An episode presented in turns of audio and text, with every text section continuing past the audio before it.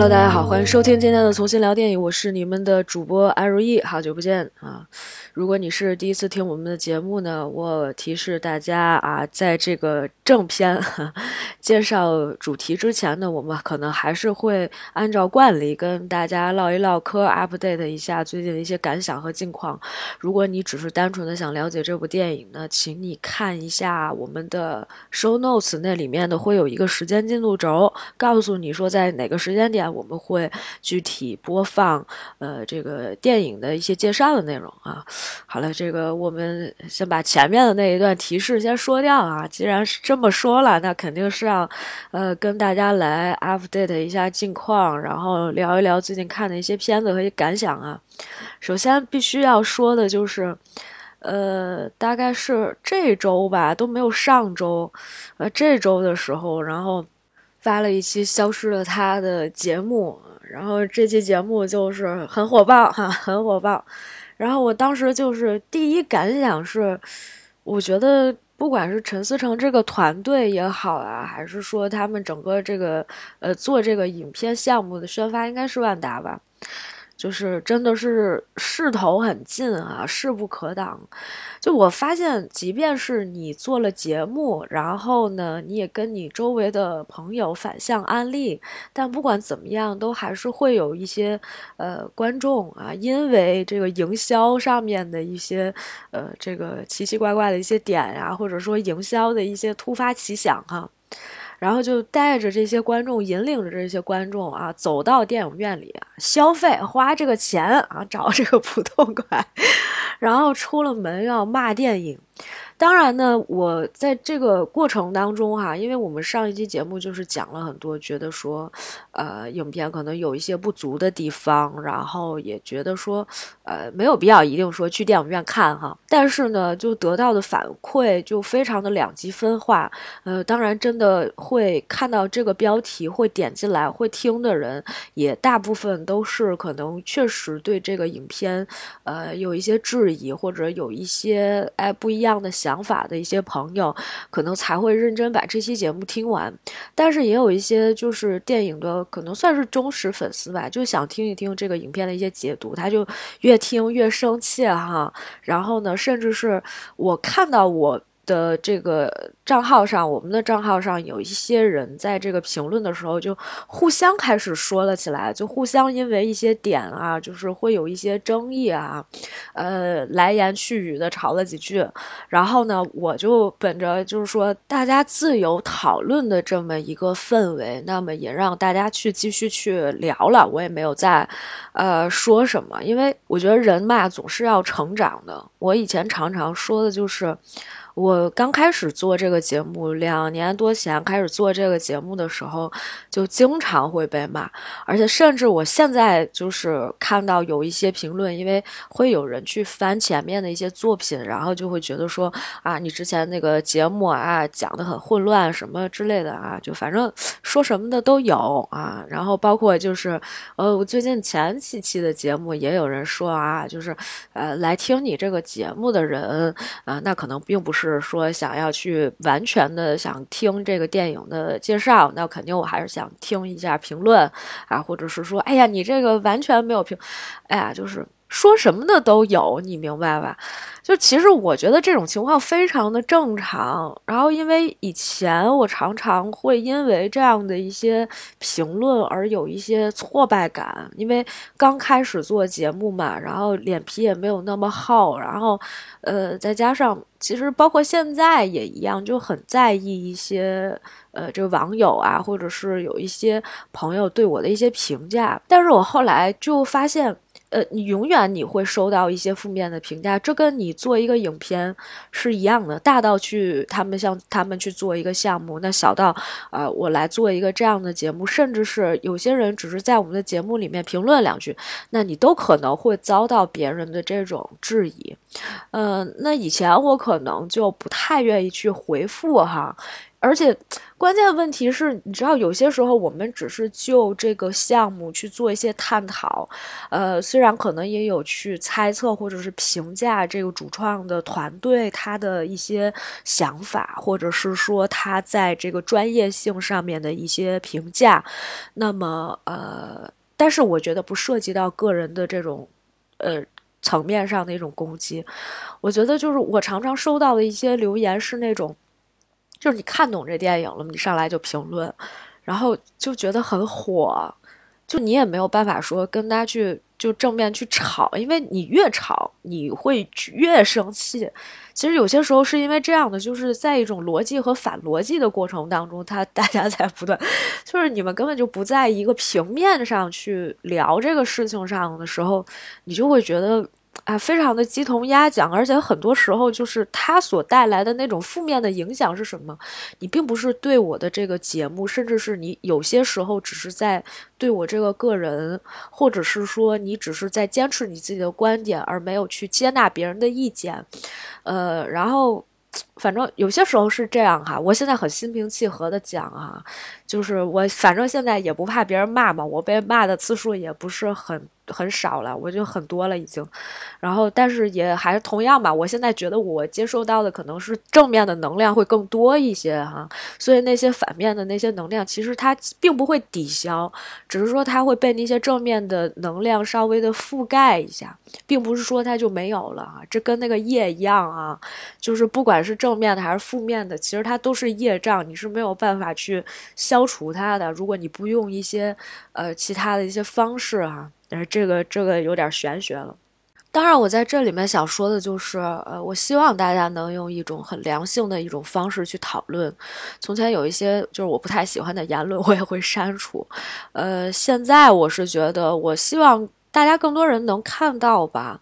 嗯，这个反正是一个公共的这么一个空间和这样的一个话题，我觉得说好和说不好都有自己各自的一些观点，而且本来就是一个非常。主观性的一种理解，甚至是我们的节目就是一个很主观性的一个节目，它并不是一个，呃，就是能够客观的一个节目，所以我觉得有这样那样的理解都是非常正常的啊。然后我们也不是一个盈利机构哈，就是如果你觉得你可以支持我的观点，那么呃，你愿意去为这个观点而付费的话，当然我也会表示很开心，呃，但是如果说就是你。直接过来骂我，这种我就觉得，那我肯定不会很开心的，那我也不可能去接纳你。那我的负面情绪要怎么样去疏导？那可能有一部分就是我会跟一些人去理论。我从前不理论，就是我所有的情绪都压着，然后我会压很多天，然后也会让我觉得很不舒服。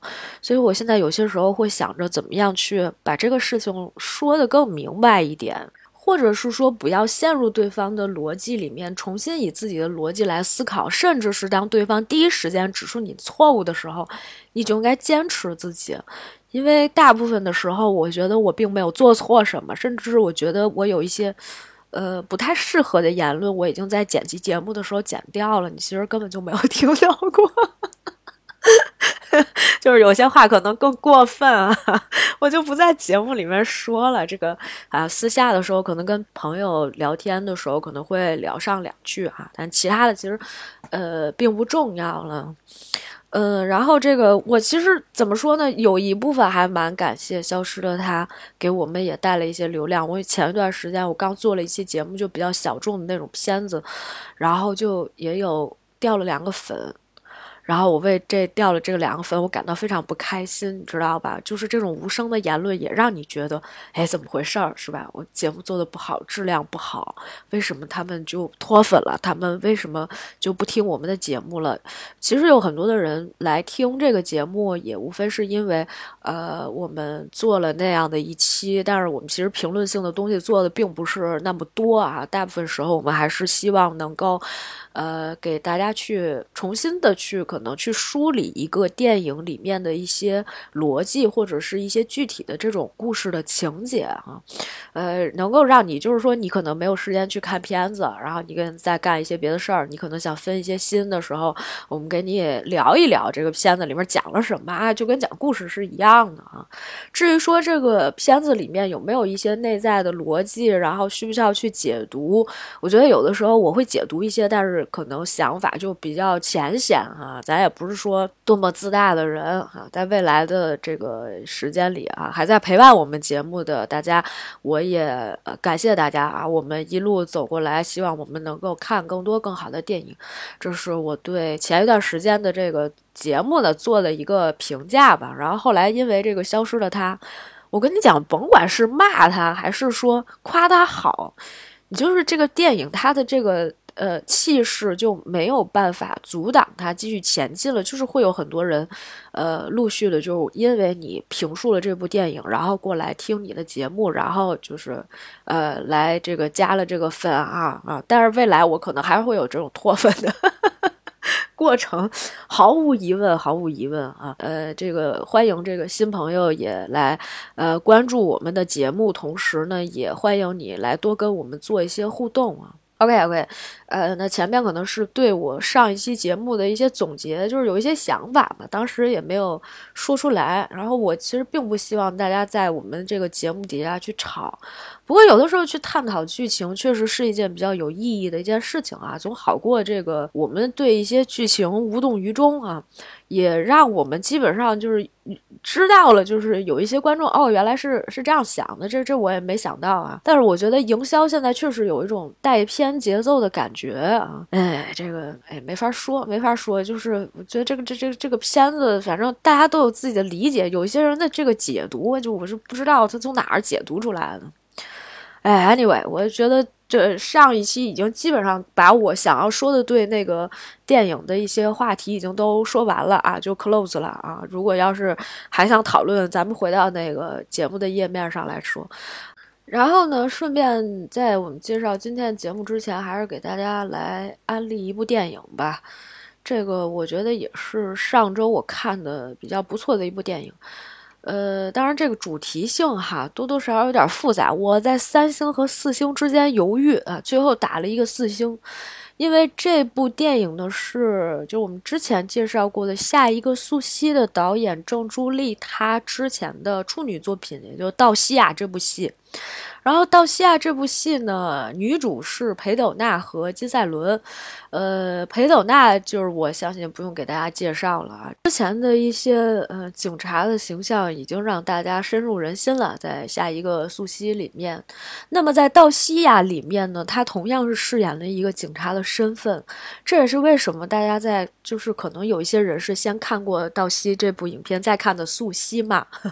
感觉像是一个姊妹片。本本来以为可能这一次裴斗娜还是作为一个主角出现，没想到呢，她可能其实只是带了一个视角而已哈。呃，所以就是大家会以为跟道西那部有点像。那道西这部影片在讲什么？道西这部影片呢，确实就有一点点姊妹片的那种感觉。为什么？因为裴斗娜这个角色是她从首尔那种大城市里面警察局调到一个小地方来当局长的。啊，名声反贬，实际上是已经被降职了。降职的理由是什么？是因为他是一个 LGBT 人士，他当时曾经交了一个女朋友，所以呢，就可能被所里面发现了，就大家觉得不太好。然后呢，就把他降职到这个地方来了啊。他刚来的时候呢，就碰见了有一个小女孩，经常被学校里面的人霸凌。呃，家里面其实他是跟他的养父还有奶奶一起过，都不是亲生的，所以家里面可能也会虐待他。自己的妈妈呢，离家出走啊，永远不会再回来了。于是乎呢，他就出手相救了几次这个小女孩以后呢，哎，这小姑娘呢就想待在他家里面不走了啊，就是想寻求一个庇护嘛。但是在寻求庇护的这个过程当中呢，这个小女孩就一步步的就很依赖裴斗娜的这个女警的角色。在这里面是一个所长嘛，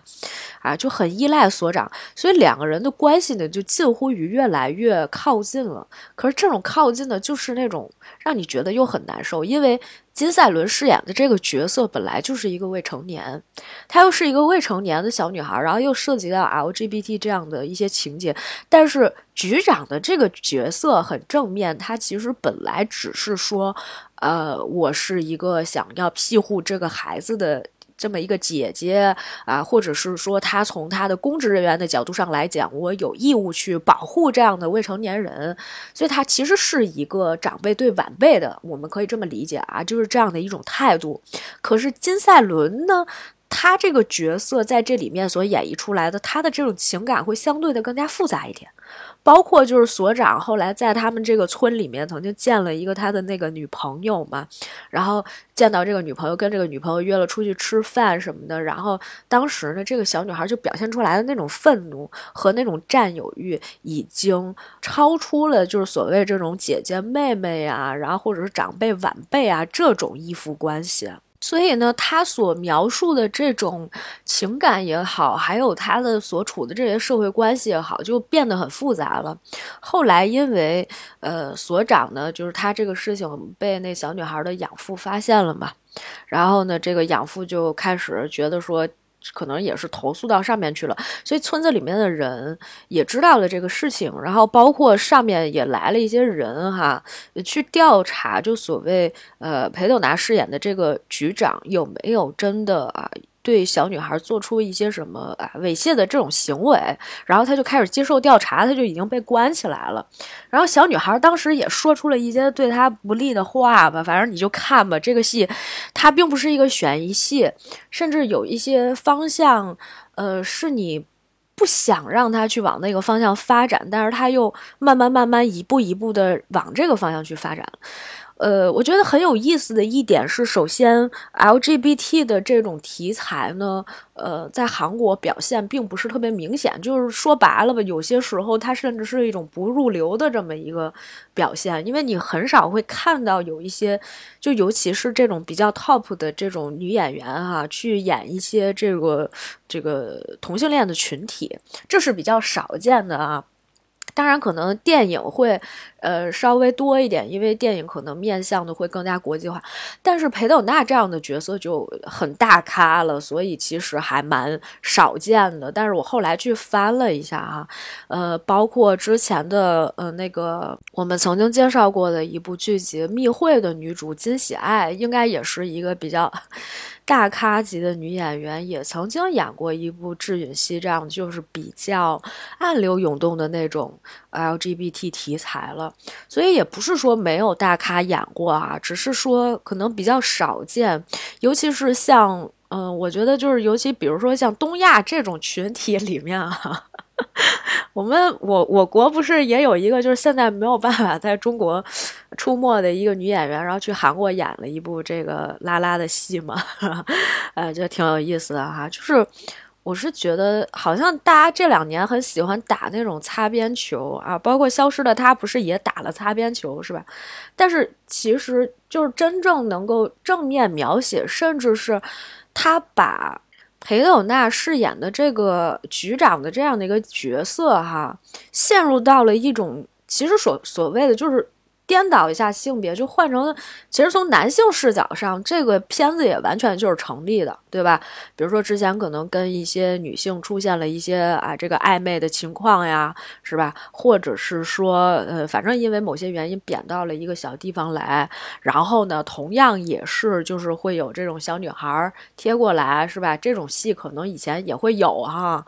但是她如果变成一个女性形象的时候，你。仍然会面对这样的指摘，只是你在面对这种指摘的时候，你想表现的是说这个女性是一个正面的角色，就是说啊，我可能是对同性。呃，是有好感的，但我不是说我不是一个变态，我不是对所有的同性都会有好感，这是别人对于 LGBT 群体他其中的一个非常大的一个误解，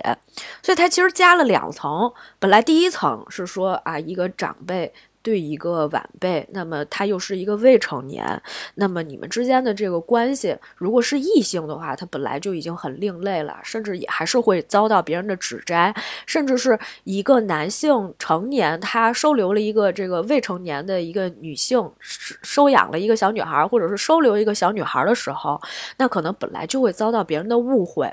那么他又加了一层，他加的这一层就是说，那我角色转换一下，我变成一个女性形象。那这个女性形象在收留一个小女孩的时候，我面临的是不是同样会有别人的指摘？那这里面就加了一层，是别人对于 LGBT 这个群体里面的人所有的一些误会。然后呢？就是，但是他只是从正面的意义去表达的，他并没有太多，就是说两个人的情愫。至于说，因为裴斗娜的演技哈，怎么讲？我有些时候觉得裴斗娜已经不演了，有很多的这种比较大咖的一些呃这个演员吧，他的就感觉他的生活就在戏里，你只要喊开机的时候，他的状态就是我就是在演，但是你也看不出来他演不演，因为他的。就是表情哈，并不是很丰富，但是这个戏里面其实已经流露出来了很多女性的柔情的一面，然后包括她克制的一面，嗯，她对女性的那种就是同性的那种关心，对于晚辈的一些怜悯啊，甚至是就是甚至是你会看这个戏的时候，你会对她产生一种生气的一种感觉哈，非常非常的，我觉得这个戏才是真正表现出来他有灵魂的那种。也有可能是因为某些程度上，我觉得这个戏所赋予它的层次感会更多一些，所以才导致就是。嗯，这个戏能够让他去展现的部分会更多，因为如果你还看过这个下一个素汐的话，她也有那种情感展现，但是这个情感展现并不是女性所特有的，而且我觉得她某些时候她的那种气质就非常的冷峻，甚至是不掺杂性别的。虽然她在年轻的时候曾经演过那种什么充气充气人偶还是什么那那空空气人偶，对吧？那种角色形象。但是他到现在，或者是说我因为没有看过类似的这种题材，哎，回头补一下吧。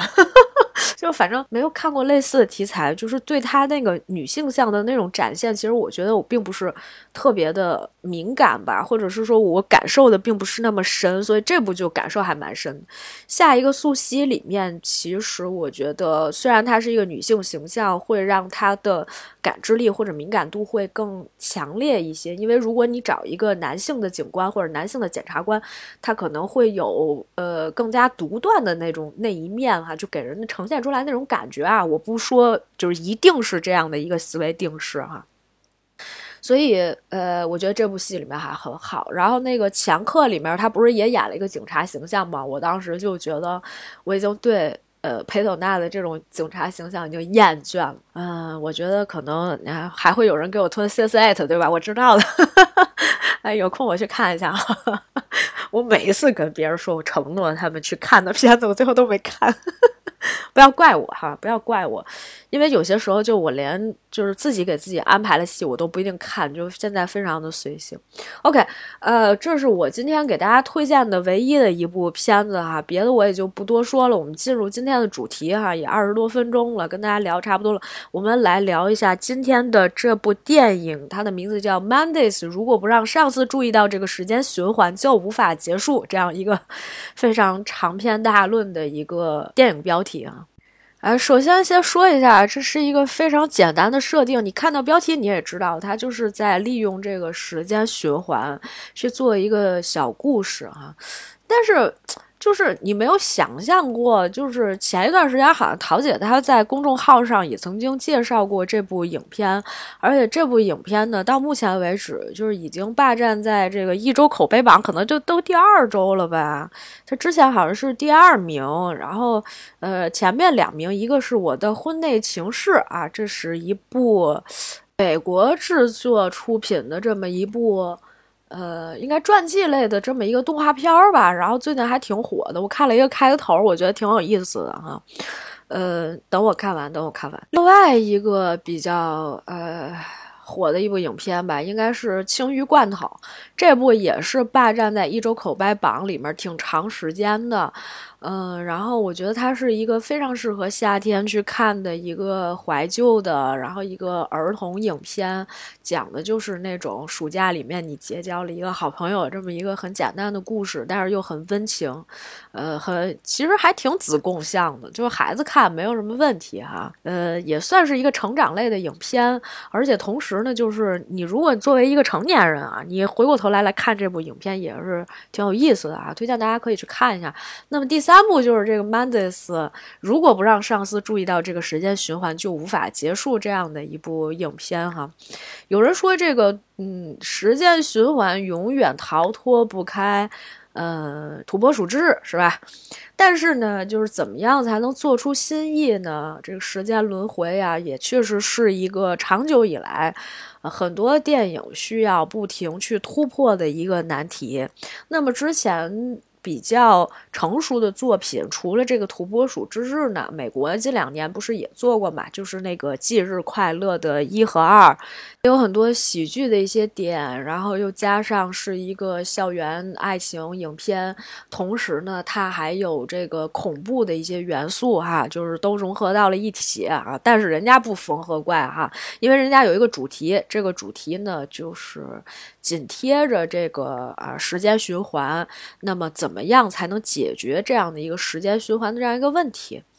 呃，其实这个。怎么讲呢？这个 Mondays 这个名字啊，听起来你就知道，就是星期一永远不断在循环。我相信呢，很多朋友呢，就是也经常上班的朋友，经常会每天都说的一个梗，就是完了，明天又星期一了啊！就是大家看过那种日历阴晴表吧，是吧？周一的我，周二的我，一直到周日啊，周五的时候最开心了，然后周六的时候呢，就觉得哎要享受这一天，周日的时候呢，就在哀伤说马上周一就要到了啊，压力非常。大，大明天又要上班了啊，所以呢，总是不知道为什么一醒过来就是周一啊，一直是一个呃非常恐怖的一个轮回，可能也是因为这样的一种想法，所以呢，这就某种程度上来讲，这是一部社畜的影片。预计我们这期节目上线的时间呢，应该是周六日吧，所以你就可以周一的时候这个轮回重新开始的时候，你再听一遍。呃，这个故事我们先来介绍一下剧情吧。这故事其实一开始的时候呢，就是这个叫吉川的这个女孩，然后她在周日的晚上，应该是啊，我不知道是不是周日，因为她没有给你这个特定的时间。反正前面是在说什么呢？她在天台跟她对象打电话，就说自己在加班。然后呢，他对面的那家其实甲方公司呢，也是一个广告公司，其实也是别人乙方，可能是一个大的那种。承接方吧，对吧？就说呃大乙方，然后找他们这种小乙方呢来做一些项目，做一些提案。然后呢，他就被那个公司的人挖角，说想让他去那个公司上班儿。然后他就觉得说，那我先做完我公司手头这些项目，然后我就跳槽到我所谓的一个小甲方里面去啊，就这么一个过程啊，想过去试一试。但是他跟他对象就挺长时间也没见呢。然后呢，就从这个周一开始，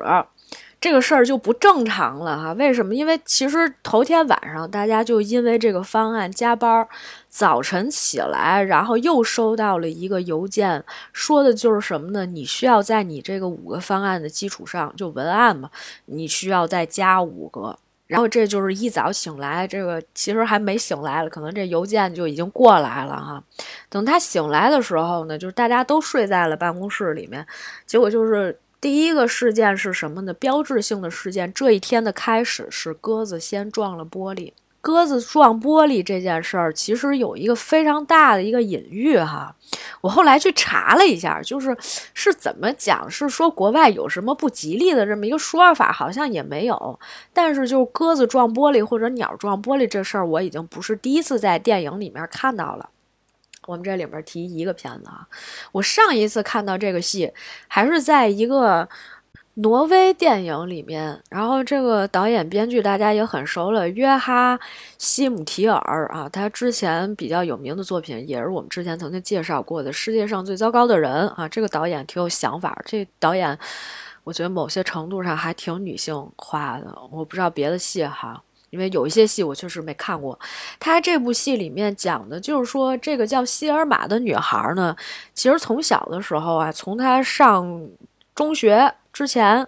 他一直都是在父亲的这种庇护下，甚至是在这种父权的呃笼罩之下长大的这么一个孩子。他终于能够到奥斯陆这个地方去开始他的 freshman 的这个大学生活的时候呢，哎，他就慢慢的对一个女孩产生了一些好感。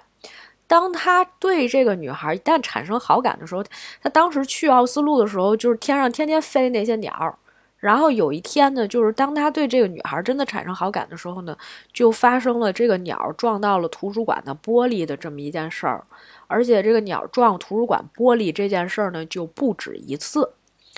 当然，在那个戏里面，有人后来解读是什么呢？就是这个黑鸟啊，它代表的就是说是父权的这么一种。阴影笼罩，就即便说父亲他不在奥斯陆，不在你身边，但是他也是时时刻刻能够监听着、监控着你，因为爸爸经常会给你发信息啊、打电话，然后问你在学校里面怎么样。但他的这种女性的意识，或者是说自主的这种个体意识，是当他对某一个人有这种情感上的一个萌芽的时候，才突然生出来的一种感觉。但是当这个黑鸟知道这件事情的时候，那他可。可能就需要去阻止你，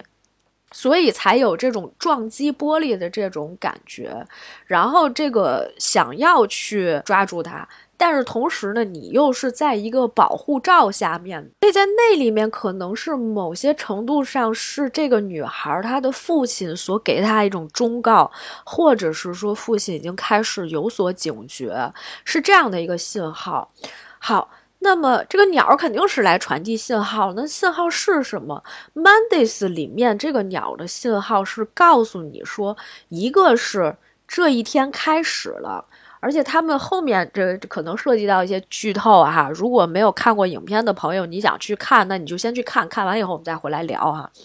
就是说，这个鸟给你的是一种提示，这是一天的开始，这是一个循环的。第一开始给你最强的那个启示，就是说你现在实际上是在一个思维的定式里面了，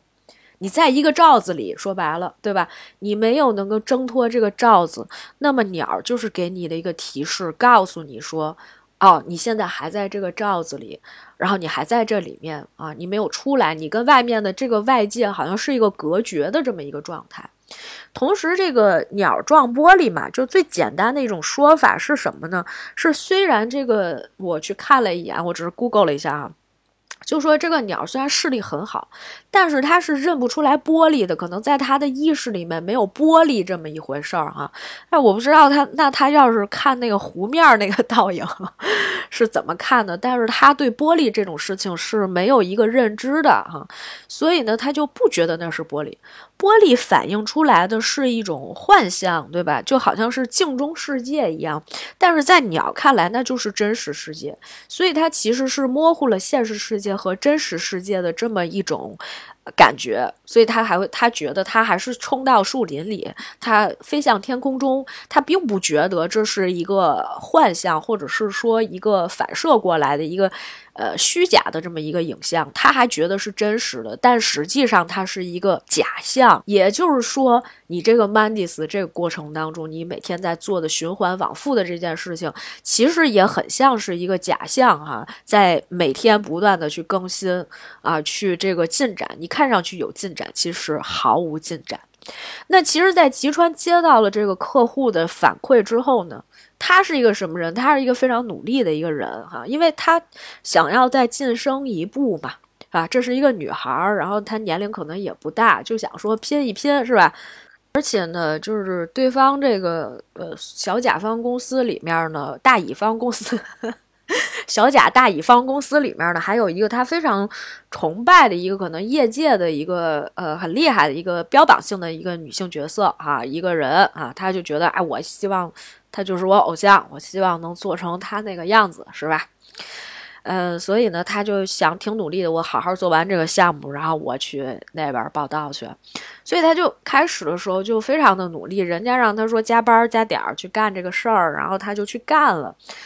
呃，但是就是这过程当中，甲方一直在不断的给他提意见啊。从星期一开始，他要去开会，他那个同事们有俩男生，其实就已经知道他们在循环里了。当时他们有提示吉川说：“哎，那个在循环里面了，你不觉得我们上周就在做这些事情吗？你不觉得很熟悉吗？”但是他没有这种概念。对吧？就是跟你方案改多了一样，是吧？我是不是真的写过这个东西，或者有一些会，我们是不是之前开过？我们有一些讨论，是不是之前就已经做过？然后我这个方案已经被改过好几版了，然后是吧？就是总感觉你在一个循环里面，然后你无法挣脱啊，就是在一个罩子里面。他没有这种感觉，可能本来你也是在一个比较忙碌的这种生活状态里。包括我最近的一些朋友，就是也经常会跟我说，或者前几年他们就觉得说，哎呀，你看我干这个事，我觉得没有意义，或者是有些事情我一眼望到头，或者是说，呃，我一直在干一些机械性重复的工作，然而我的年龄却越来越大了，我并不知道这个对我来说有什么，呃，必然的这种。意义啊，或者是说，就是他对我，呃，未来啊，有什么样的一些帮助啊？但是可能对于女主来说，她有一个所谓的这种机会。OK。那么他那个同事当时就跟他说：“那你别出去去开这会了。”那他肯定不能听，所以他就去开会。开会出去以后呢，就这个出车祸了，然后头就给撞破了，然后就带了个纱布又回来，然后人家就说：“你这个方案得改，是吧？”然后呢，他就开始改方案啊，就是第一开始说他这个文案不太好，对吧？就说：“哎，我们觉得差点意思。”他说：“好好好，我给你们改。”就是你知道吧？呃，项目经理的。那种就是大家都会这样嘛，就跟对方说好好好，就是非常耐心。哎，我也觉得可能差一点儿，是吧？你还不好意思跟他说哪儿不好了，对吧？没有一个乙方能够理直气壮哈，永远都是甲方无理取闹，乙方完全的顺从。然后他就继续去改，然后呢，他也跟同事开会，同事呢给了他一些啊，就是他那个味增汤嘛。味增汤那广告怎么做啊？什么之类的，他又觉得，哎，算了，我还是自己想吧。哎，你就说有没有这种时刻啊？我从上班的第二年还是第三年，就是有时候说，哎呀，实在想不出来这方案怎么写，说跟大家开会，开一会，开了半个多小时，一个小时，大概有四十分钟都在聊八卦，甚至是你开会看半个小时，你有四十分钟都在聊八卦，聊到一半的时候说，哎，那个午饭了是吧？但是你也发现没有聊出什么来，你甚至聊了一天，大家都在聊八卦，说那个发散思维嘛，哈，最后也没聊出啥来，你还是得自己回去想，自己想吧。自己想，然后第三天呢，人家又开始说说那个，哎呀，我们觉得再加一些动画画面更好，是吧？又找其他小的外包公司去做视频，然后做出来视频又不好，然后对方又说，那我们要加在 PPT 里什么的，然后你好不容易要加完了，你说要给人家发的时候，突然之间啪停电了，你没保存。行，这一礼拜班儿是吧？就是顺顺利利的是吧？就加进去，直到下个礼拜。然后呢，这个周六的时候又给对对象打电话说：“哎呦，还忘了忘了，咱俩本来今约了约会了，说那个下周吧，什么之类的啊。”然后这个时候周日的时候，他那同事就又过来跟他说。你不觉得不太对吗，组长是吧？两个年轻的后辈可能就比他得稍微资历浅一点，就说你可是真的，你要记住，哎，两个人就做那个鸽子的那个手势，说你要记住一个东西叫 hot，我都记住了 hot 啊，就说这个鸽子是第二轮的开始。说这个循环已经做过好几次了，每一轮都是从这个 hot dog 开始的，你就记住了就行了。你这你看吧，第二天早上一起来，啪，鸽子就撞了一下这个玻璃。他还是不信，他还是觉得说我只要这方案做完，我只要改了什么之类的，我就能行，是吧？第二轮又开始了，跟前面完全都是一样的。请问大家做过多少遍这样的轮回？你知道，就是我有一个朋友啊，在一个国企公司里边，然后每天都在骂街，说这破班我真的上不下去了啊！怎么什么那个傻叉的人都有，对吧？嗯，然后每天都在那骂街，循环往复啊，就是一年到头都是一个事儿。呃，想跳出轮回其实并不容易哈，就是你虽然跳出来容易，但是你其实后来就觉得。你不在那个 loop 上的时候，你就觉得你好像脱轨了，你跟所有的人都不接。不接接不上了，就是所谓的你没有跟你的这个社会时钟去生活的时候，你又觉得啊，你你是不是跟社会脱节了？我常常就有这种这种感觉啊。就是你想再回去嘛，你回去其实很简单，就是一眼望到头的生活，甚至是说你可能很难再回去了，因为比如说你的一些年龄啊，然后经验呀，各方面的，再加上现在的这个。呃，就是应届生又这么多，就大家可能都找不到工作，就是面临这样的一个环境又很恶劣，然后你也不想出去跟人家卷，就是我也知道卷就很没有意义，就是劳民伤财的一个事情，你知道吧？就是耗自己，说白了，你给企业带来了什么，或者是说这个确实是一个可能领导想要看到的一个事情。但是其实对你个人来说没什么帮助，你其实得到的是一个短期利益，但是这个利益并不能更长期啊，这这也不一定哈，见仁见智啊。有一些人确实从这中间可能得到了一些呃这个既得的利益，然后包括可能一步一步能够爬上天梯。我觉得这个呃当然也跟个人的一些命运啊，包括他的一些这个背景啊都有关系啊，这是一个综合性的这么一个考量，但是。我觉得这是一个深入骨髓的自我 PUA 的一个艰辛的心路历程。你有没有想过，就是说，你其实每一次当你暗头觉得说我没有办法，我还是要继续生存下去的时候，这就是一场自我 PUA 的开始。但是你有什么办法吗？没有啊，就是，呃，妈妈说，呃，这个事情。就是我妈，反正就经常说，那没有办法，你看大家其实都是这么过来的。对，没错，东亚三国简直了，我跟你讲。呃，那个我前两天在听随机波动最新的一期节目，就那什么狗屁工作那个，大家可以去听一听，因为他们也讲了下一个素汐嘛。东亚三国谁也不要说谁。然后就是包括你看这个资本主义国家，这韩国啊，韩国是最卷的一个国家。然后那个他们也说嘛，就韩国真的是，你看韩国人都不睡觉嘛，呃，就是也是一堆人天天考公是吧？然后那个什么考法院啊，什么做律师，然后考那几个比较大的那种呃学校，就反正就那几个学校嘛。然后进入那种大的那种职场，因为好像只有。就是那几个，就是大企业好像只录用那几个，呃，大学毕业出来的高材生哈，所以呢，就是感觉他们可能更难，嗯，也可能某些程度上，虽然经济发展到一定水平了哈，但是韩国现在经济整体还是一个比较差的这么一个阶段嘛，啊，他们这个可能次贷危机啊，有些已经出现了，是吧？后面的事情很难讲，很难讲。呃，然后就造成了一种什么样？它就是一种不停的这种恶性循环。我们为什么好像反应的没有那么的深远？是因为我们可能确实是因为地方比较大，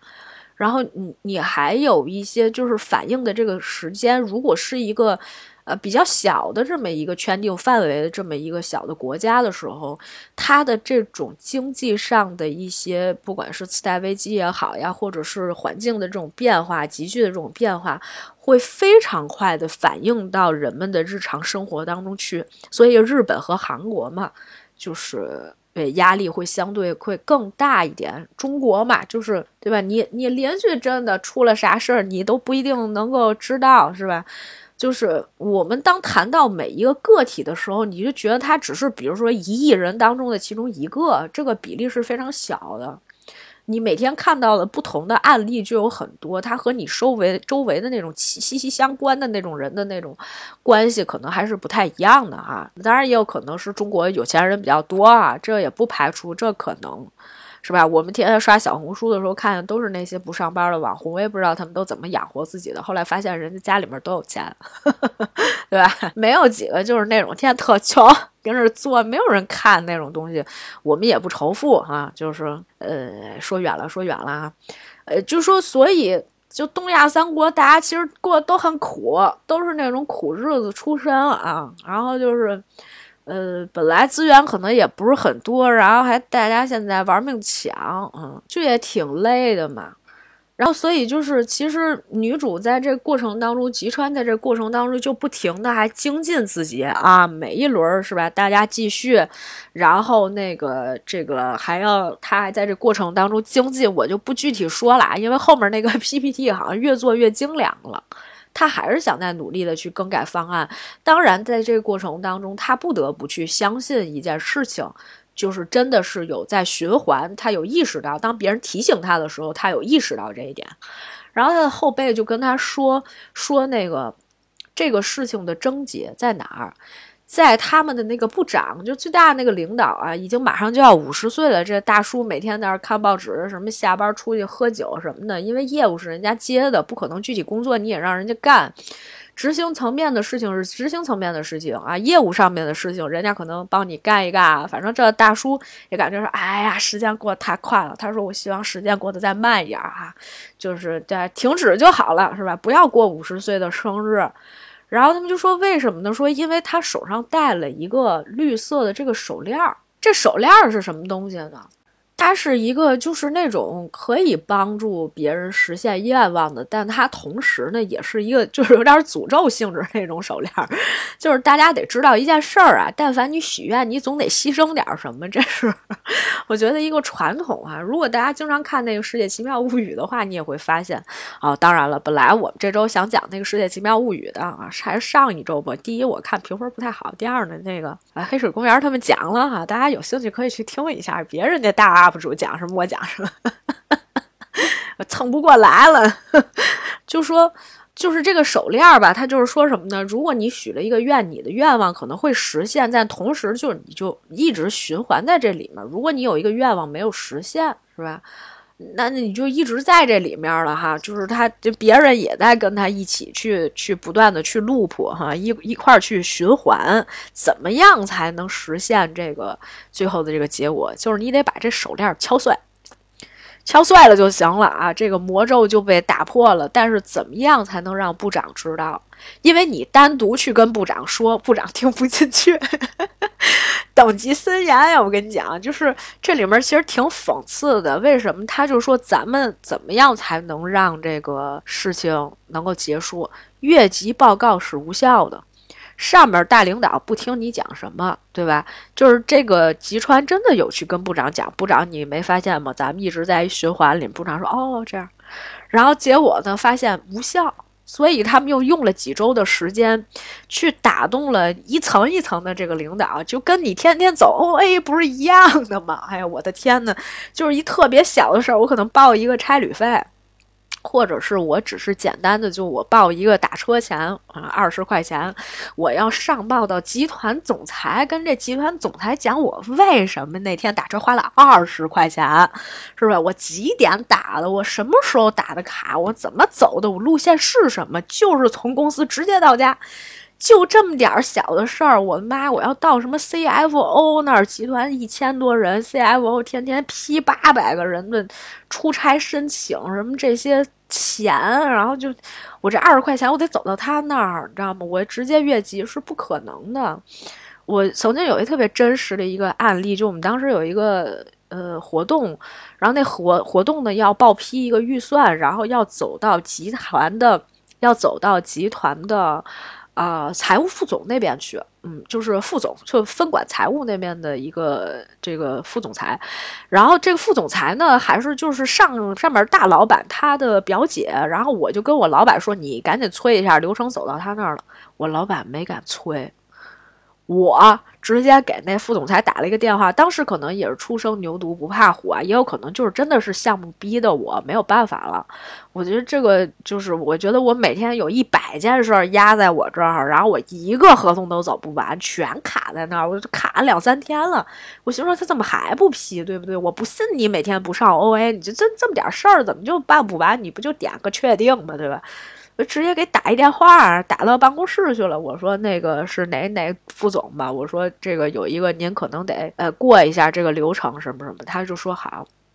我就后来跟我老板说，老板说天哪，你竟然敢打到那儿去！我心说有什么可不敢打的？这是我唯一可能一次越级报告啊！啊，这是一个成功案例哈，但是不一定每一次都能成功，所以你就越级。去报这个事儿的时候，下一个星期部长回来说：“哎呀，今天星期一了，说大家又开始那个工作了哈，鸽子还撞玻璃，该撞玻璃还撞玻璃，所以你就必须要一级一级的汇报啊，对方才能听进去啊，然后最后才到部长那儿，最后把这个什么手链敲碎了，敲碎了，以为结束了这件事儿的时候，没想到，哎，下一轮 loop 又开始了。”大家就觉得，哎，完了，没戏了，就是这个循环还没有结束。但是你知道有意思的点在哪儿？我们回头插一句，就是当这个吉川意识到，就是他在这个循环里面的时候，当时他有问过他部门底下的同事，就说：“那既然是这样的话，那你们天天还上什么班呢？就是已经可能循环了十几次了，你们怎么天天还上班？”他就说：“因为。”我们虽然猜说这个机制是这样的，但我不能保证说我这周不上班是不是回头下周，对吧？领导找我了，发现这个 loop 结束了，这个时间循环结束了，对吧？我翘班，后来我被开除了，对吧？你不可能保证这件事儿，你就想这时间都已经循环成这样了，我觉得这也就是东亚的，确实是这个员工哈可能会。呃，干的一件事儿，因为大家可能都想保一个饭碗出来，就不想说，那如果比如说真的这个时间循环意外结束了，我不在这儿，对吧？我就被开了，我后面工作怎么办的一个问题。那外国人哪管这些呀？之前那个我不是曾经给大家推过一个片子啊，法国那个叫《超新约全书》。然后这个片子里面不是开头的设定，就是上帝的女儿干了一个事儿。他把所有人的那个死亡那个时间倒计时都发给了别人的那个手机上，所以就导致每个人那个脑袋上都有一个字牌，就是这个人什么时候会死，你还有多长时间倒计时。就有那种就是时间很长的那种人，他就开始去试嘛，他就去跳楼，什么跳火车，哪哪都跳，然后去试自己能不能死。就非常作死一件事儿，但是你看外国人能干，但是为什么外国人能干？就是尤其是什么法国那种，因为就跟之前社会上报那种一样，他们真的是难民收太多了，然后包括就是有一些低保什么的。之前不是有一个影片讲什么来着？我忘了那片子叫什么了啊？就是但是那片子讲的就是我就是不愿意工作，怎么就非得每个人毕业了之后就得工作？就他天天就在那吃鸡吃低保，他什么都不干。就就有这种这种电影，咱们这儿那不行，那肯定是不行的。你看看香港前几年的片子卖惨，卖的都多厉害，是不是拾破烂儿？现在也有是吧？老年人拾破烂儿，是吧？捡酒瓶子啊，生活的很卑微，没有低保可以吃，啊，就是社会很差，就然后我就卖惨，说我怎么这么惨？是不是？我还不如去那个监狱里，还有饭吃。哎，算了，别说了，卖那惨也没什么意义啊。大概就说这个意思，所以就是后面就他他觉得这个循环为什么没有结束呀？后来有一大姐，一个存在感极低的大姐，他们从来没有把这个大姐放在过眼里。大姐突然跟他们说了一句话，说你们没有意识到，其实已经循环了七十多次了。其实这大姐是第一开始最先发现，但大姐跟他们说的时候，他们都无动于衷，觉得这是大姐嘛。你看我如果要进一公司，我现在也是这种。水平或者程度，你知道吧？哎呀，我就特别想说，我前几年前好些年吧，就是我原来刚上班没几年的时候，我们公司有一个比我大挺多的一个大哥，然后他那个那个大哥其实当时跟我们进来的时候职位也差不多嘛，然后呢就每天也很卷，其实他挺卷的，嗯，他挺卷的原因就让我们觉得他是不是能力不够，但其实他能力也还行，就是有的时候。把一些事情做的太事无巨细了，而且他喜欢打同事小报告，这点很讨厌。然后当时我们就有一个年轻一点的同事，就天天在那说说那个，我真看不上他，岁数这么大还跟咱干一样的事儿。我也不知道说啥，就是其实。大家对于年龄观念这件事情，好像看的还是挺严重的哈。就岁数大了，你说你还在一基层，你就让人看不起。我是现在觉得深有体会。我每一次就是去一个公司面试，或者是我在一个公司，在一个团队里，当你团队里面的人都是九五后或者是九八后的时候，你也会觉得就是。会不会也有人在背后这样说你，或者是这么觉得你？所以我们就会下意识想把自己跟别人的这种年龄差距拉得再短一点儿。但是你说东亚社会的人，或者是说你这个职场的人，就是你正常情况下，你所有你听过的播客，他都应都会告诉你说你。就活成你自己现在这个样子，那是成功人士给你标榜出来的，就是你的这个价值观应该是什么样子的。但实际上你并不能按照你的意愿去活，这点很难。当然，这并不是简单的因为别人的这种观念或者是框架把你框在这里面，而是说他的一种社会制度或者是体系当中把你框在了这样的一个。呃，地位里面，就是我觉得有些时候是因为是现实，但是有一些时候你也会觉得说，他可能是因为，呃，这个社会的建制或者是制度发展的不够均衡的一种体现。那它发展了吗？可能我觉得并不是发展，或者是它并并没有变得更加健全，而是说它。有一些畸形了，或者是说它并不是在往一个健康的方向去发展，这就是为什么我觉得就是欧洲社会有的时候他们会希望你的社会发展呀，包括一些生产力啊，它的这种呃提高啊，让它慢慢的慢下来，因为你的制度实际上是跟不上你生产力的提高的。那这样呢，其实。呃，能够受益的人是比较少的。虽然其实这可能也会带动一些，就比如说这个呃阶级的这种更新，是吧？就不会让它固化的呃非常的严重。但是呢，这也很容易让一些就是曾经得到过一些资产或者一些积累的人，瞬间可能你就一下子就变成了这种平民阶级。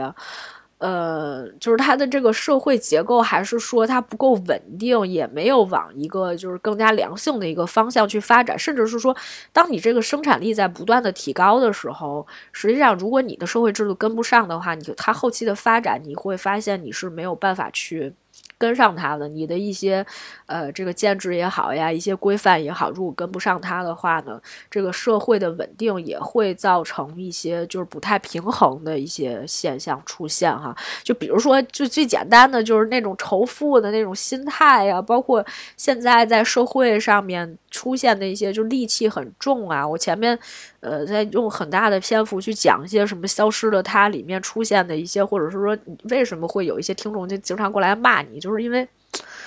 我觉得还是因为发展的不够均衡，然后就是也没有这种所谓的分层，呃，分层也没有固化，然后这种跨越阶级的，或者是说打破这个。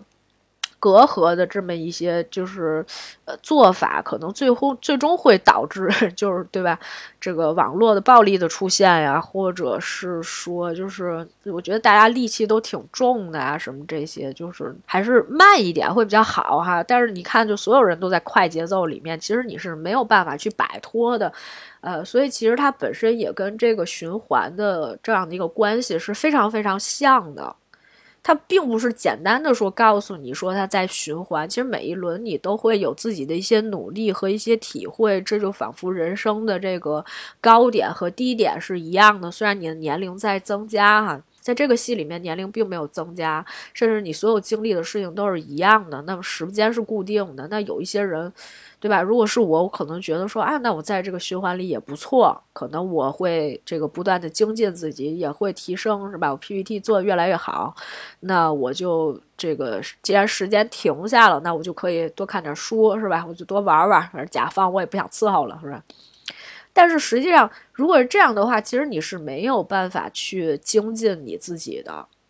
因为你的社会制度就是它没有再往前去走，是吧？就你过一段时间，你也会觉得厌倦的，你还是要回到那个社会时钟里面去。所以本身其实这是很矛盾的一件事情，就是一方面我不想跟着他走，我希望他能够慢下来，但是他慢下来，就如果甚至是他停下来的时候，你就觉得你不可能是这个样子的，不可能一直这样，所以他最后。就是虽然他给了一个点，就是说这个我们回到故事里面说，这个大姐给了一个点，就是因为说她发现部长曾经在年轻的时候参加过一个漫画比赛，然后当时可能得到了这个新人奖。可是后来呢，因为他工作上面出现了一个重大失误以后呢，他就慢慢的就不再做这个漫画的这个副业了，他喜欢的一些事儿嘛，一直到他临退休之前，那么这些事情成为他的一个愿望，就他的这个漫画一直没有画完，所以就是必须要依靠所有人的力量去把这个漫画完成，然后最后呢，这个时间才会继续。还得到那个部长必须把这个东西提交出去，寄给这个杂志社或者是这个，呃，漫画的这个什么出版社的这个编辑的手里，这个事情才能够算是一个圆满的结束。那么，如果我们拿这个事情当做一个隐喻的话，就是说，即便你一个人去精进和努力，如果你不是跟着这个大部队，不是跟着所有人一起的。那你做的这件事情可能只是你个人的一些努力，它并不能改变你周围的环境，所以你还是要靠，不管是自己的影响力也好，对吧？你的影响力可能只能到达一个，比如说百分之二十这样的一个水准。那你需要再往上一级啊！虽然这个越级这件事情哈，就是这个阶级固化这件事情，甚至是这个什么呃一级一级汇报这种事情，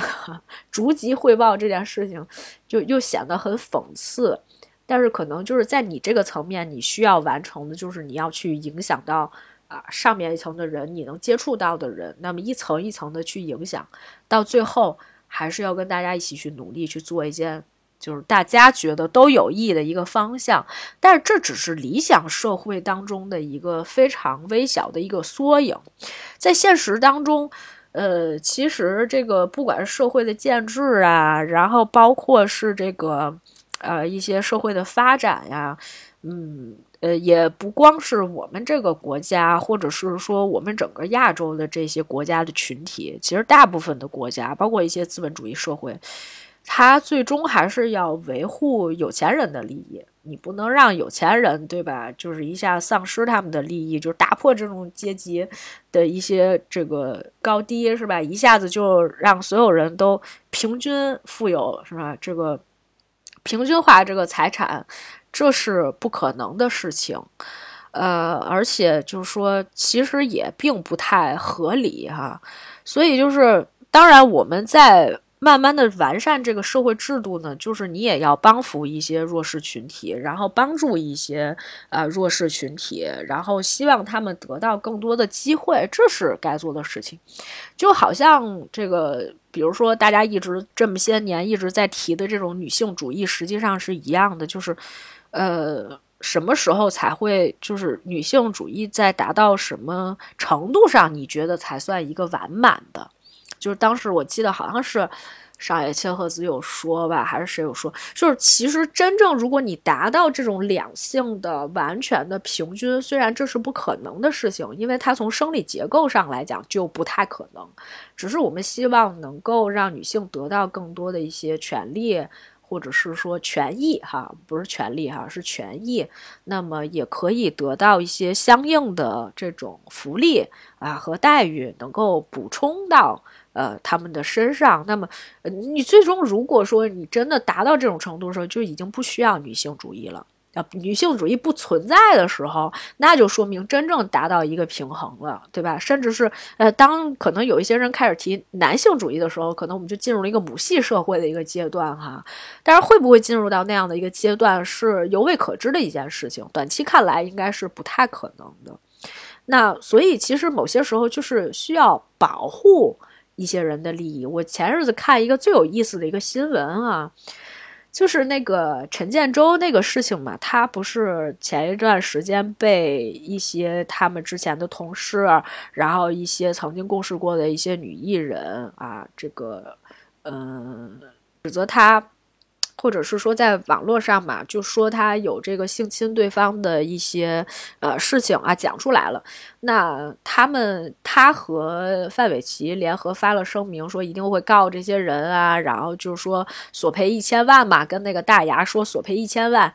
啊，如果要是这个成功的话，会把所有的这些钱，然后捐赠给什么妇女联合基金会，就这样的一个组织。结果妇女联合基金会就出来打脸了嘛，就说我们就是为了保证妇女权益的，那么我们也不会，呃，愿意去接受，或者是说不想让别人拿我们当一个绑绑那个当一个挡箭牌，就是你不要拿我当幌子，说什么捐给我，对吧？就是即便说你拿了，我也不会会接受，因为很简单，就是很多的艺人现在出来就是，呃，去。比如说被指责的这些人，就是说我要发什么声明，或者是我要这个发律师函，他就咬死你没证据嘛。你有证据，你早就去提告了，你可能就去报警了，呃，甚至是他们还是这个既得利益群体里面的，他就觉得说这件事情对他不会有什么太大的影响。那他这个时候出来说一些这种就是冠冕堂皇的话，也无非是为了以正视听，就甭管真的假的，我就是咬死不认。对吧？那你就不能说我什么啊？至于说有没有真的这个事情，大家也都不知道哈。但是你反正他的负面也也不少哈。现在就重新拉回来说，这也没有什么没有什么意义。但是能发生。本身其实我觉得还是一种在往正向的一个方向去走的一个事情啊。当然，我们不希望说这个事情是一个诬告，或者是说就是你不要在公众面前说谎。我觉得他其实也没这个必要哈。嗯，那些人说白了吧，他本来就是一个呃小咖，小的不能再小的一个小咖啊。可能甚至是说有一些人，他最后就是你跟那些。大的那些什么艺人啊也好呀，或者那种主持人是吧？闹掰，你跟他撕，你最后其实已经想过后果是什么的，很有可能你后面的生活，如果你告不倒他，或者说你没有证据是吧？最后可能结果就是你会身败名裂，后面的事情就是你可能没有工作是吧？有几个能真的能告到像钮承泽那种，就真正最后会进去的那种呢？对吧？那就很难了，对吧？除非对方是不是也承认，私底下给你发信息说，哎，是我不对，什么这那的。反正那些男的也挺怂的哈。咱不说所有人哈，就说那些，呃，本身就是对你做过那种性侵事件的人哈，就是他也不是说完全的没有任何的这种把柄。其实我觉得，呃，社会应该有更多公正的这种声音出现哈。还是就是我希望就不要有。大家不要受到这种侵害，但是说实话，就包括我个人啊，就是咱也不说，就反正我觉得你都会有一些被被人就是什么开黄腔啊，什么那种时候，就是，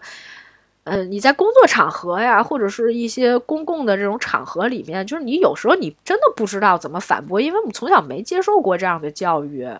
就是你不会拿这个事情说出来，什么怎么样的，就是对吧？就觉得哎呀，你看，哎，你连玩笑都没法开了，对方还会这样说，就是很难很难，非常难。就甚至是比如说，就像我们做一个这种公开性的节目，然后你过来骂我，我都会可能觉得说我反驳两句，人家就说你怎么这么较真儿，是吧？就是都会有的，都会有的。就是，但是我觉得，嗯。公道自在人心吧，就是我也希望能够更加正面一点啊。哎，我们今天聊这个片子的时候，聊了很多一些价值观的一些东西吧，哈，这个 OK，呃，那么我们回来继续说，所以就当时其实最后落点是什么呢？落点就是这个吉川嘛，后来就是其实他为了就是完成这个任务。就跟大家一起画那个漫画，你想一周的时间，你要把那画漫画上色呀，然后还要续写故事啊什么，其实也很难。然后他就一直焦头烂额，那个甲方那边呢也没有维系好，然后对方就骂了他一通，就跟他说：“那既然要是这样的话，你这跳槽这事儿你也就别考虑了。”结果呢，就是后来他就想跟人家道歉嘛。甲方后来又跟他说：“呢，你要不来公司一趟吧？”他呢，当时就见了一个这个当时这个呃公司里面的一个可能女主管吧。就那女的，就是之前他很崇拜的一个人，他觉得是非常厉害的一个广告人。那个人来了，第一其实并不是很重视他，另外一个就是跟他说说：“哎呀，你看底下这些人多废物啊，什么之类的。”就是会踩他的同事，就是因为那个男同事其实还在旁边嘛，然后这个女领导就开始就说说那个，哎呀，你看你们这个事情啊，就办得很废物，所以就很多事情，这个女领导就跟他说啊，最后其实还是要靠自己嘛，就只能自己办完，这是一个。其实给他提供的是一个新的这种价值观，和他在原本的公司里面其实是不一样的。虽然你看吧，你周围那些人感觉都挺废物的，有的领导天天跟那儿打游戏，也不好好上班；有的人那个岁数挺大的，还在那儿追女团，是吧？他都是一些男同事嘛，就是也没有很求上进。然后领导还下班了，部长说：“哎，今天有没有年轻人说咱们大家一起去喝一杯？”然后没有人理他。他就觉得说，哦，是在这样的一种职场环境里，是不是你真的需要在一个这样的职场环境里面生存？就是你能得到一些什么，或者是说，确实是你可能，嗯，会见到更多世面。就是毕竟你可能会接触可能一些其他更大的一些广告公司啊，然后就是毕竟可能他们也是一个比较大的代理商嘛，对吧？然后你会接触到。呃，一些比较大的品牌，然后那些人的这个什么品牌经理，其实你最后见的那些人吧，他们也就是人啊，也没有什么差别。确实是他们可能见过一些世面，比如说他们可能啊吃过一些你没吃过的，见过一些你没见过的。确实有一些人比较有品位或者有能力，但是他们只是在他们的层面里面去干一些他们自己的事情，他们同同样也是在他们自己那一个循环里。可能会进入到一个更高层次的一个领域里面，但是他同时也可能会遇到一些困境哈。这就好像我们之前曾经不是跟大家讲过那个关于见识那个事儿吗？我，没讲过，那是我在那个豆瓣上面说的，就是反正你。曾经网传吧，就有一个老师讲的，但是也不是这个老师原创的。大概意思是说，呃，有见识或者说见过世面这件事情，并不是说你有钱哈，你住过大房子哈，开过豪车，呃，吃过什么大餐，就算是见过世面，那你只是在你的层面见过了世面，而你其实并没有离开你的那个所谓的。智库也好，或者是说你的那种束缚也好，你仍然还在你的那个壳子里面。真正的见世面是对吧？那放牛郎的世面也是世面，你也没有见过他的生活是什么样的，你也不知道。不要站在自己的这个框架里面去思考别人，那你是永远得不出来结论的，对吧？当然了，这个是我觉得每一个人的局限性，你是不可能完全见得到的。但是所谓的这个见世面，什么见天地、见众生，最后见自己什么的，对吧？那一番话，呃，甭管是谁说的，但。是我觉得这个理念是对的，就是你要体验不同的这种人生，每个人的境遇其实都不太一样，然后你也体验一下这样的一种生活哈。但是就是，嗯，同时你还是可以做一些选择的。然后，所以就是这个女主回去以后就发现，哦，这个领导其实是这样的，她做了一个对比，因为这个。吉川他后来从这个甲方公司回来以后，他就回公司了嘛？他回公司之后，发现他的那个部长平时别看那个稀松平常的样子，但是其实大包大揽了很多事情。他那个晚上其实也在接那个甲方电话，甲方也在骂他，然后。呃，但是他那个部长就说，哎，这个一直在道歉呀，就说对不起，对不起，都是我的责任啊，什么我们不好呀，但是就是希望你能给我们一次机会呀，然后，嗯，也说我们会尽量做得更好的，什么，就是他其实承担了很多这样的一些压力。所以到后来的时候，嗯，这个吉川才会去问他的部长，就是说你觉得你自己的梦想和大家的工作哪一个更重要？领导也不以为然，五十多岁了，可能很多事情也看得比较开了，然后就说，他说，哎呀，这是年轻人的问题吧，可能就都会有这种困惑。他说我曾经也是一个想做坚持自己梦想的人，但是能一个人独立完成的事情应该不多吧？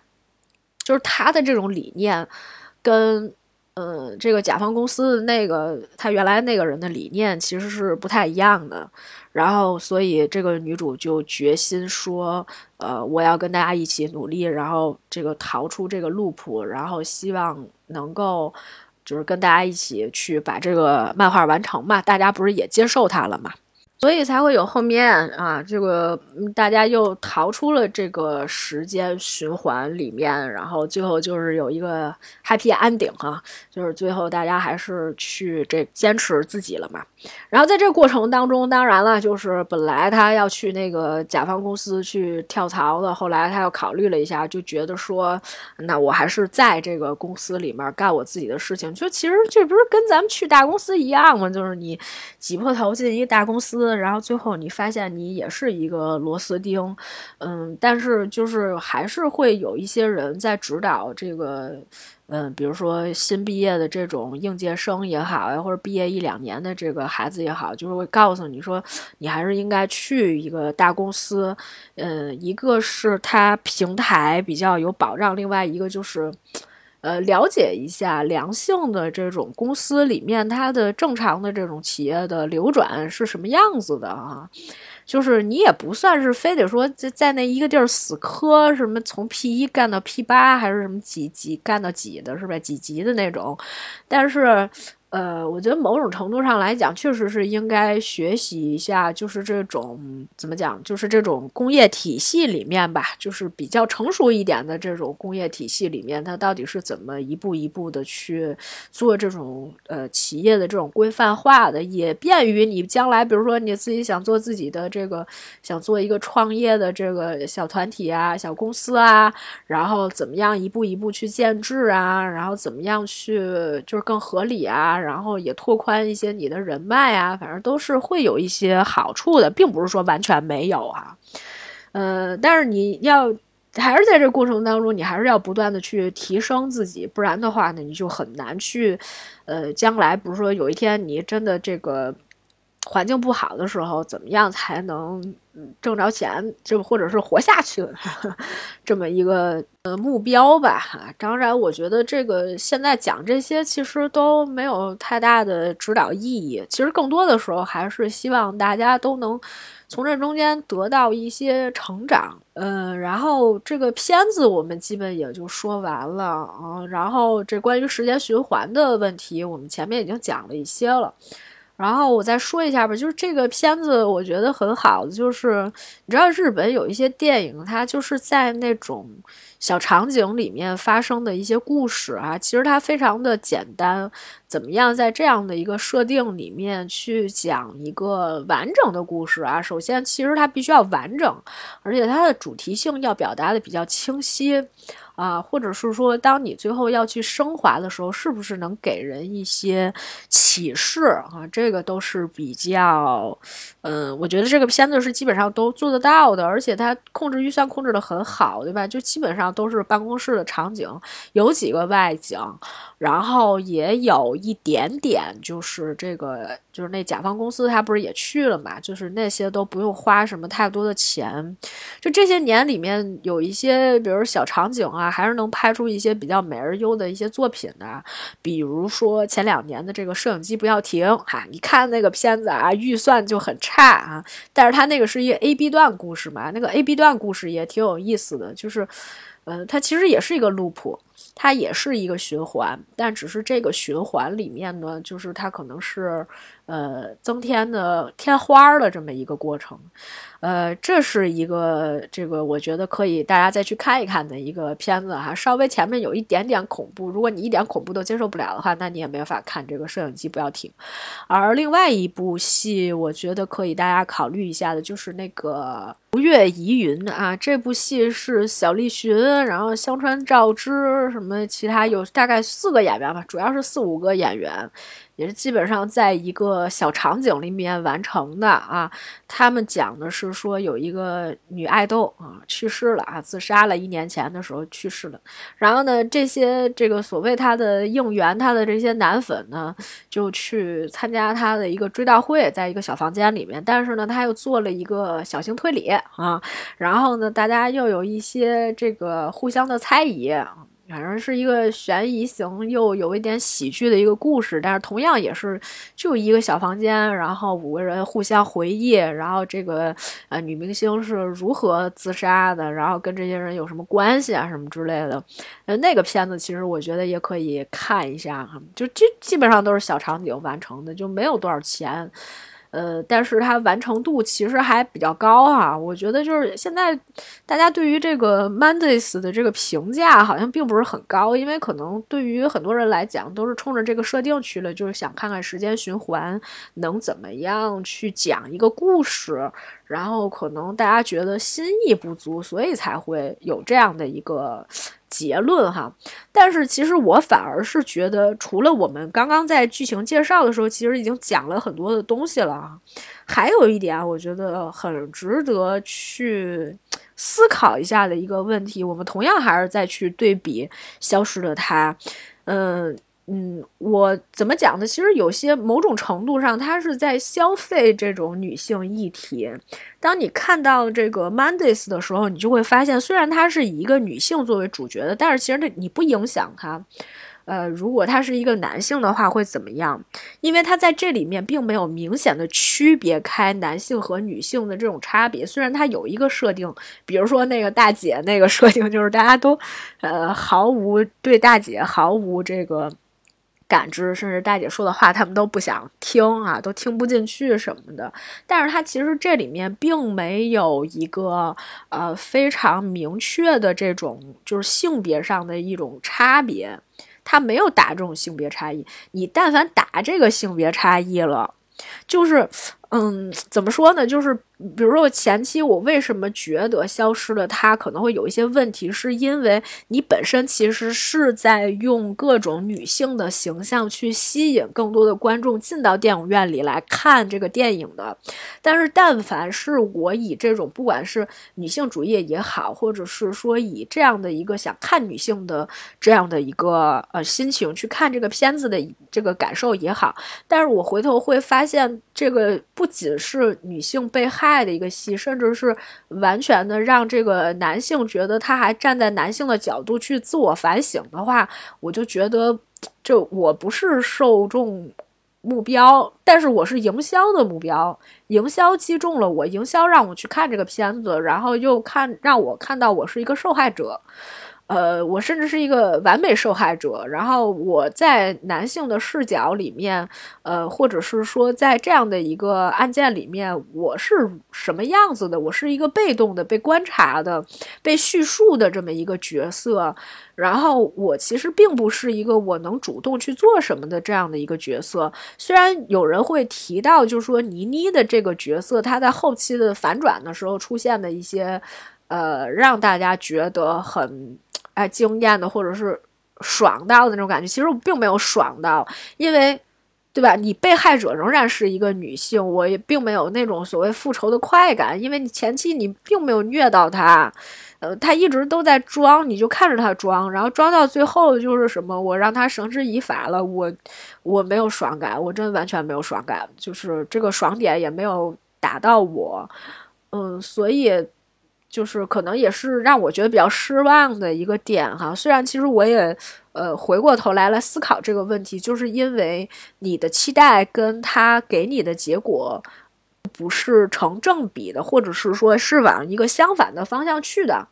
呃，所以才会有这样的一种误差，就是我们常常觉得说，你不要带一个观众期待去看这个影片嘛。但是你这个影片就很明显的就是你打的就是这个标签，那我就不可能没有观众期待。你必定是想让我有一个观众期待，我才能去到电影院里去看这个片子的，对吧？呃，所以这就是一个比较，我觉得比较相斥的一个点哈。呃，当然我们说回来，就是。嗯，我觉得真正的没有做这种女性的议题，也没有想要去消遣。那很简单，你看我这个。呃，这个戏里面，Mandis 里面其实她的女性形象并没有那么突出，其实她就是一个普通人，她是一个上进的普通人。那你把她换成一个男性角色，其实是一样的，呃，只是说这个女性可能会更加的敏感一点。但这个戏里面她敏感吗？她其实也不敏感，就是每个人其实只是在她的那个角色里面去完成她的一个任务，就是我也不带任何的这种呃性别的视角或者是色彩。然后他去完成这样的一个作品，就是我也不是说去消遣女性，也没有去做这样的一些议题，反而是会让你觉得更舒服一点。就我不会在这里面看到一些性别意识，就因为它本身讲的也不是一个要有性别意识的，就是其实大家都是一样的，大家都是。普通人，大家都是打工仔。那打工仔，你所面对的就是每周一的这个不断的循环，甚至在这个过程当中，他有刻画其他的同事是什么样子的。其实我们其实都是在一个同样的这种阶层、一个水平去看待这个事情，去对待每一周必须要去做的这种循环。所以他没有打差异化的，其实没什么差别，只是。呃，他做了一个女性的这样的一个角色，方便大家去代入，但是男性观众也不是说代入不进去，对吧？所以我觉得就是这才是真正的做到了一个，就是我又不消费女性，然后但是我设定了一个女性角色，就相对来讲会比较友好一些啊。嗯，然后，呃，就是反正我们今天也讲了很多，就包括其实像下一个苏西里面，其实也是一样的。虽然它的主角是女性，嗯，可能某些时候让大家想起了某些女性议题，但是实际上就是你换成男性的话，嗯，也一样，因为那里面其实也有男性的受害者，所以从这个角度上来讲，大家都是一样的，没有什么差别，呃。这个反正我我基本上要表达的观点就是这个样子的啊。虽然其实我觉得日本社会里面这个男女这个什么权权力不对等这件事情可能会更加的明显一些哈，呃，但是就是没有让你至少我在这部戏里面没有感受到太多这种什么呃男女之间的这种性别的差异，他也没有搞这种对立也好呀，或者是说。呃，特意打这些不同的一些点什么之类的，就是他，因为他还是在讲一个 team，讲大家共同的努力去做一件事情啊。虽然就是最后表达这个主题，可能大家也觉得，哎呀，也不是很新颖，但是我我还是觉得这是最近的所有的影片里面，其实还蛮不可多得的一个，算是一个佳片吧。而最后可能虽然不能让你完全的放松下来。但是它第一给你提供了一些。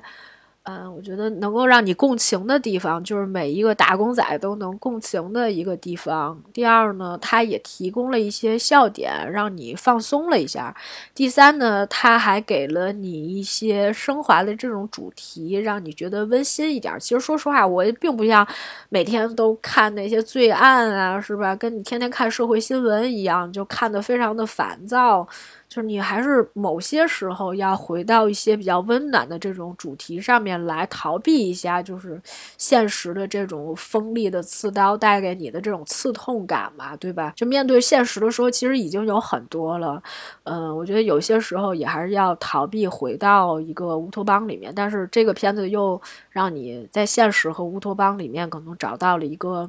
平衡点吧。呃，我觉得还是推荐大家可以去看一下这部影片。